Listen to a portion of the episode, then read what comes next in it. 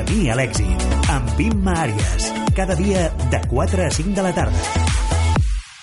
I ara la nostra propera convidada, que es Irene Sendín, ella es mediadora. Eh, Irene, buenas tardes. Hola, buenas Bienvenida. Eh, no sé si empezar por los puntos suspensivos o por, por la Por parte tú- académica, porque... Por donde tú quieras. Inma. Bueno, mira, un poco a modo de presentación, ella es licenciada en Derecho, máster, tiene un máster en conflictología, posgrado en mediación civil, familiar y mercantil, experta en mediación comunitaria y organizaciones. Además, tiene estudios de especialización en círculos restaurativos, mediación intercultural, escolar, coordinación de parentalidad parentalidad, comunicación no violenta además, o sea, un sinfín de ingredientes para ser una gran mediadora. Bueno, es que para ser un mediador eh, competente, no sé si grande o pequeño, para ser un buen mediador necesitas tener conocimientos de muchas ramas diferentes. Si no, te quedas un poquito jo- cojo en las sesiones. Mira, ah, me gustaría muy que quedase muy claro qué es la mediación, ah, cómo está en estos momentos en, en nuestro país, por decirlo ah, de alguna manera, si vamos para arriba, si vamos para abajo, si la gente de verdad sabe qué es la mediación versus lo que sería una abogacía o un o luego el juez que dicta sentencia, que tú lo dejes eso muy claro.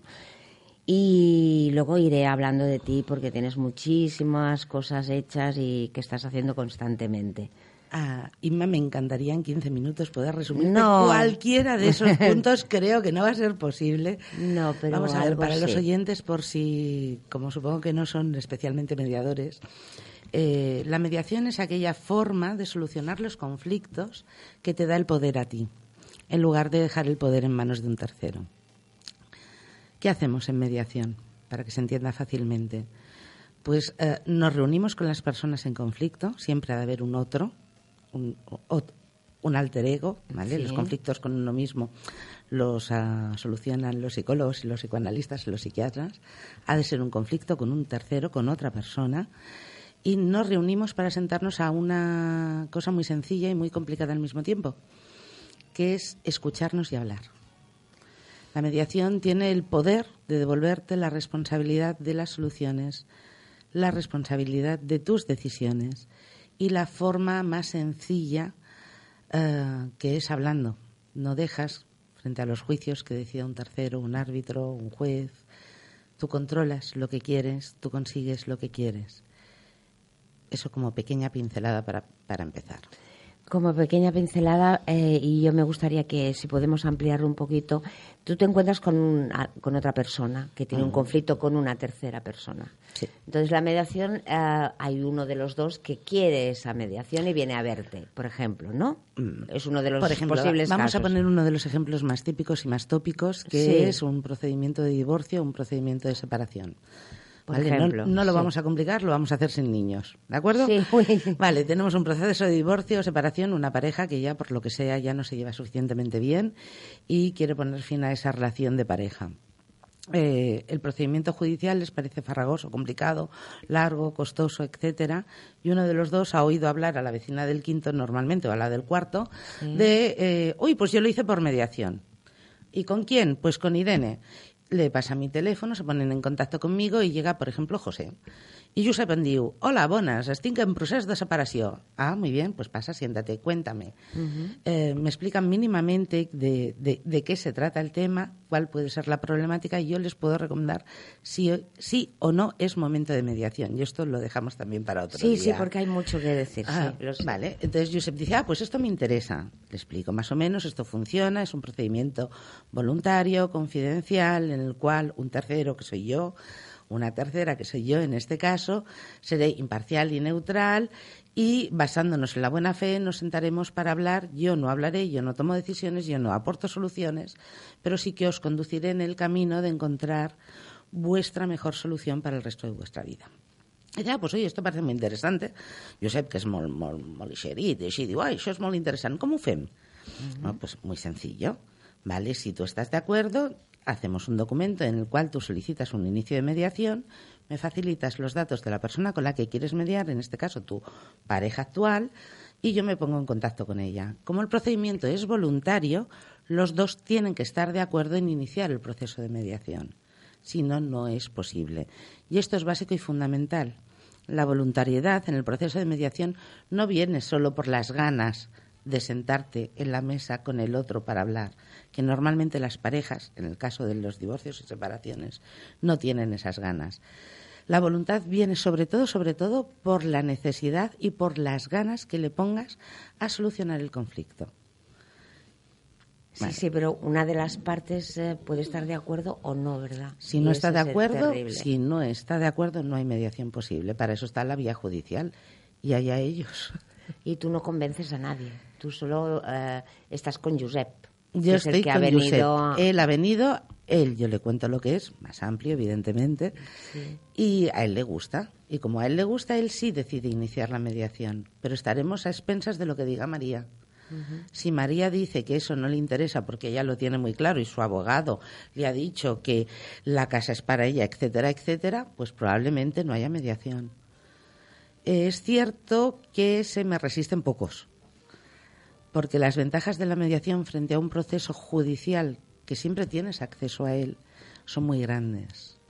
Aparte de la confidencialidad que se puede dar en la sala de mediación, la ventaja son los tiempos y el coste un procedimiento judicial, por rápido que sea, salvo que sea de mutuo acuerdo en el caso de una separación o un divorcio, son largos y farragosos, además de costosos. Entonces, tu situación personal se convierte en una especie de montaña rusa de emociones y sobre todo de incertidumbres hasta que no hay una sentencia impresionante, con un desgaste no solo económico, sino también emocional. Sí que es cierto que en mediación lo sometemos a una gran presión emocional y también es cierto que tiene un coste, no es gratuita. Pero el tiempo es mucho más corto. Estamos hablando de un procedimiento, unas sesiones de mediación, en mi caso, suelen ser de tres a seis, no suele durarme más. Una mediación y estamos hablando de un mes y medio, dos meses. Tres, si hay lapsos de tiempo de reflexión entre medio y el informe que tú haces al final es el que es válido delante del juez, ¿no? ¿Qué pasa con esto? Sí. Una separación necesariamente necesitas una sentencia. Puedes hacerlo a través de un notario, ¿vale? Que sería un título homologable, pero un divorcio o una separación, si no hay niños, lo puedes hacer en el notario o necesitas una sentencia. ¿Qué ocurre con esos acuerdos que ellos han decidido que son los que quieren para regir sus vidas separadas? Se han de eh, redactar en lo que llamamos el acta final que puede ser de dos tipos, con o sin acuerdo. Si, hay los, si existen acuerdos, se redactan tal cual los dicen ellos. Y ese es otro tema. Yo, a pesar de ser abogado, yo no redacto en forma jurídica los acuerdos que toman las partes, las personas. Porque las personas no tienen un lenguaje jurídico. Y para eso están los abogados. Muy bien. Entonces, el trabajo del abogado es poner aquellos acuerdos, que son conforme a derecho, de una forma que el juez los interprete jurídicamente.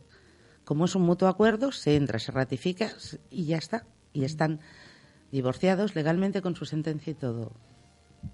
Y todo. Y todo. Y todo.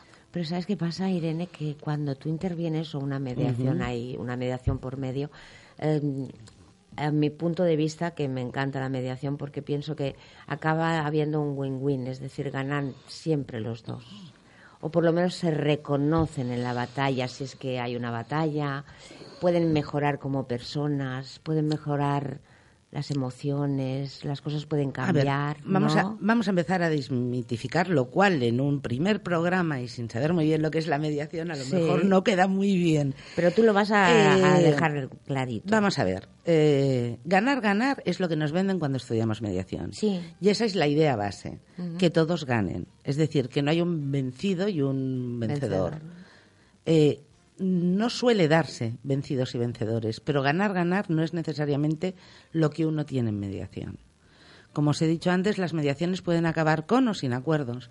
Va a depender de la voluntad y de la buena fe de las partes y esas ganas de querer llegar a ellos, de solucionar realmente los problemas, conflictos, controversias que tengan.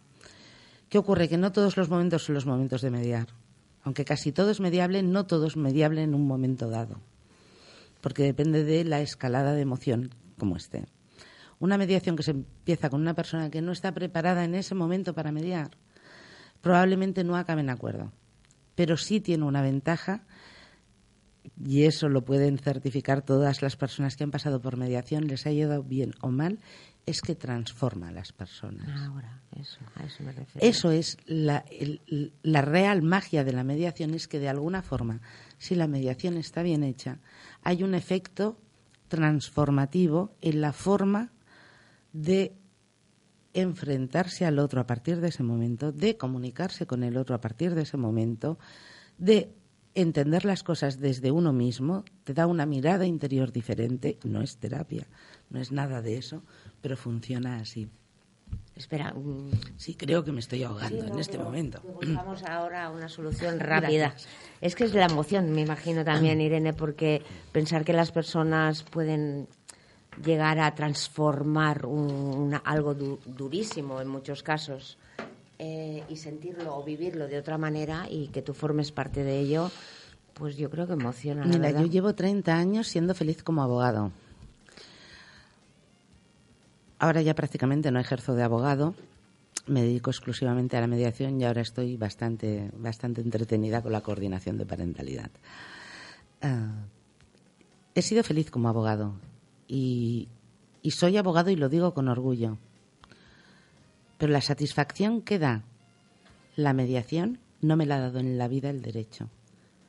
El derecho te da una satisfacción tanto al abogado como a los clientes tan efímera, tanto, dura tan poquito esa satisfacción del pleito ganado, de la negociación, tan poquito. Y sin embargo, la satisfacción que da la mediación perdura en el tiempo. O sea, yo creo que soy mediadora por egoísmo puro y duro.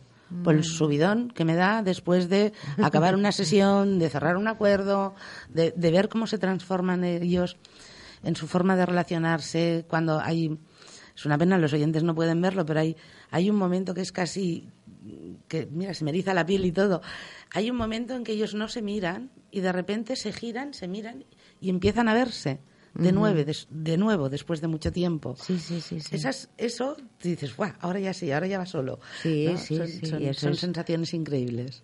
Muy bien. Ah, sé que tienes un montón de reconocimientos y también por aquí me sale que hay un premio de mediación al mérito profesional en el 2017. Sí.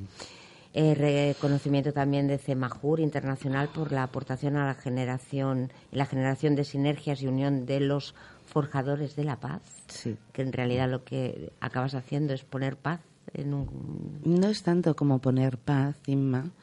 El mediador es la figura invisible, o deberíamos ser la figura invisible en la mediación. Lo que haces es provocar que ellos generen su propia paz. ¿Vale? Mm. Una cosa que viene de fuera no es tan intensa como una cosa que sale de dentro. Yo creo que en mediación lo que hacemos no es darles paz interior, pero sí la paz para solucionar esa situación concreta que no está yendo bien. Muy místico queda. No, no, no, no, no, no, porque tú consigues que vean las cosas con otro color, con unas gafas diferentes y entonces... Las gafas los pones en otro sitio, que tengan otra mirada. Luego hay un premio al compañerismo y creatividad entre mediadores de la Asociación Madrileña de Mediadores del 2018. O sea que por algo te, te, nombran, por algo te tienen presente, Irene. Y no es por nada, ¿eh? pero, pero personas. A ver, dentro de la abogacía, ¿qué porcentaje dirías tú de abogados acaban siendo más felices haciendo de mediadores? Si es que hacen la mediación o se, se meten en ella. A ver, abogados que hagan mediación hay bastantes que puedan vivir de ella como vivo yo, hay menos, hay muy poquitos. Eh, el mundo del derecho, de la abogacía, los operadores jurídicos no estamos pasando un buen momento a nivel profesional. Ah, las vacas gordas han acabado. Los que viven muy bien y es innegable los, el 15% de los abogados que están en grandes bufetes. El 85% restante, y estos son datos fiables, os podría traer las estadísticas. Ya lo harás, ya lo harás. El 85% restante de los compañeros de todo el Estado español pasan muchas penas, muchísimas. Están viviendo muchos de ellos de lo que da el turno de oficio. El turno de oficio no es una cosa que se cobre inmediatamente. De acuerdo que los abogados que ejercemos por nuestra cuenta tampoco cobramos inmediatamente, pero viven del turno de oficio. O sea, se piensa que un abogado es una persona montada en el euro. No, no es cierto. muchos compañeros abogados viendo esta crisis que se cierne sobre los, sobre los abogados independientes, no los Sí, grandes sí, bufetes. Sí, sí. sí. Eh, vieron en la mediación una alternativa, pero nuestro error, o su error, o el error de muchos fue creer que las mediaciones iban a venir caídas del cielo, en este caso de las instituciones judiciales o del Centro de Mediació de la Generalitat de Catalunya. I això no és així. I això no és així. Vull dir, mediacions n'hi ha, n'hi ha moltes, moltíssimes. Jo no entenc com el centre de mediació no té més mediacions, perquè n'hi ha moltíssimes. Però mm, no passen per allà. Estan a peu de carrer. No s'ho queden ells a fer-ho, perquè de dintre de... No, jo no diria això. No? No, no. Vale. Llavors, No. per què la gent eh, no està prou assabentada de que existeix la mediació com a alternativa? Aquesta és una de les preguntes que tu em feies al començament. Sí. Tu penses que la gent... No, la gent no coneix la mediació. I què podríem fer perquè la coneguessin? Perquè Ah, realment... Uy, vamos a soñar un rato. Des... Vamos a soñar, vamos a despiertas. Nos, vamos a nos, soñar. nos quedan un par o tres de minutitos, Me pero... encantaría disfrutar, me encantaría disfrutar de esos presupuestos que no existen ni para sanidad, que una partida fuera para mediación dentro de justicia. Hoy sería lo más de lo más. Lo primero que hacemos, que hacemos toc, toc, toc, toc, Generalitat, hola, buen día. Lo primero que nos dicen, no hay dinero, no hi ha diners. A partir de aquí, fantástico. A ver, campañas institucionales serían muy positivas para que el ciudadano a pie, el que está por la calle, que es el que necesita el servicio de mediación, pueda utilizarlo, pueda conocerlo y no se piense que cuando tiene un problema necesariamente tiene que recurrir a los tribunales. Eh, eso ayudaría bastante, pero no es la única forma de hacerlo. Se están haciendo campañas, campañitas y, y mira, tu programa mismo en este momento está difundiendo Sí, mediación. sí, Estamos sí. acercando la mediación a los oyentes, a los ciudadanos y les vamos a animar a que, que lo prueben, que lo prueben si el que lo, el, que- el que lo prueba repite. O sea, a mí me dicen, ¿cómo consigues tú clientes? Pues básicamente por el boca a boca. Es muy sencillo. Si tú estás contento al vecino del quinto, Le explicarás le has que- explicado, hey, que a mí me fue de maravilla, pruébalo. Irene, ¿dónde trabajas tú? Yo trabajo en Vilasar de Mar. Y puedes dar algún dato más para que si alguien nos está escuchando, que me consta que sí, te puedan contactar si es que están en un- viviendo un problema, no solo de divorcio, porque la mediación a- No. a- acapara un montón de posibilidades escolares. Mediables casi todo, comunitaria. excepto por ley, por Sí. ley, aquí hay discrepancias, pero por ley no podemos mediar en casos de violencia de género declarada, es decir, no con la denuncia, sino con la sentencia. Si somos conscientes de que hay una sentencia sobre violencia de género, ahí no podemos entrar. Cierto es que cuando intuimos que hay una persona sometida a violencia de género, ah, tenemos precauciones y procuramos derivarlo a otros sistemas. Vale. Vale, por una cuestión de equilibrio. ¿Cómo me pueden localizar? Pues yo casi que prefiero que llamen a la emisora eh, y que ellos les faciliten mi teléfono, que no darlo en las ondas. Lo haremos, lo En haremos, este momento, así los dejamos con, Con la con la incógnita. incógnita. Pero que si cualquiera está interesado, no necesariamente en venir a hacer una mediación, sino en saber más, que se pongan en contacto con la emisora, que yo encantada de la vida les voy a explicar cómo funciona esto, que es realmente apasionante. Si Dios quiere, y eso creo que sí que va a ser así, o lo queremos nosotras, por supuesto, y Él nos ayuda, a, eh, como es un programa en directo, podríamos incluso hacer la propuesta de que pudieran haber algunas llamadas de alguien Sí, sin problema. para que les acompañes eh, de alguna Sí, manera a ver esa realidad que yo conozco, eh, te conozco a ti también, sí, y sé- no me extraña que, que, que tú puedas vivir de la mediación cuando mucha gente no, no puede hacerlo. Y ya entraremos en temas mucho más de- en detalle con esa parentalidad que dices que estás dedicada a Sí, es ella. una figura que se está ahora promocionando bastante y, Y muy hablaremos. interesante. Bueno, por hoy hemos hecho el comienzo, el primer Qué contacto. corto. Ha sido cortísimo, es que el, te- el tiempo en radio nos pasa volando. Nos. Pero te agradezco mucho el esfuerzo que has hecho en venir para este momento, que ha sido así tal cual y no hay más, pero que nos volveremos a encontrar y espero que la mediación, gracias a este programa y a tu participación, sea algo mucho más habitual para todo el mundo y de, de fácil acceso, ¿sabes? Que se conozca y que la gente lo utilice. Muchas gracias, Inma, Irene. y gracias a los oyentes. Una sonrisa para todos. Una sonrisa para todos.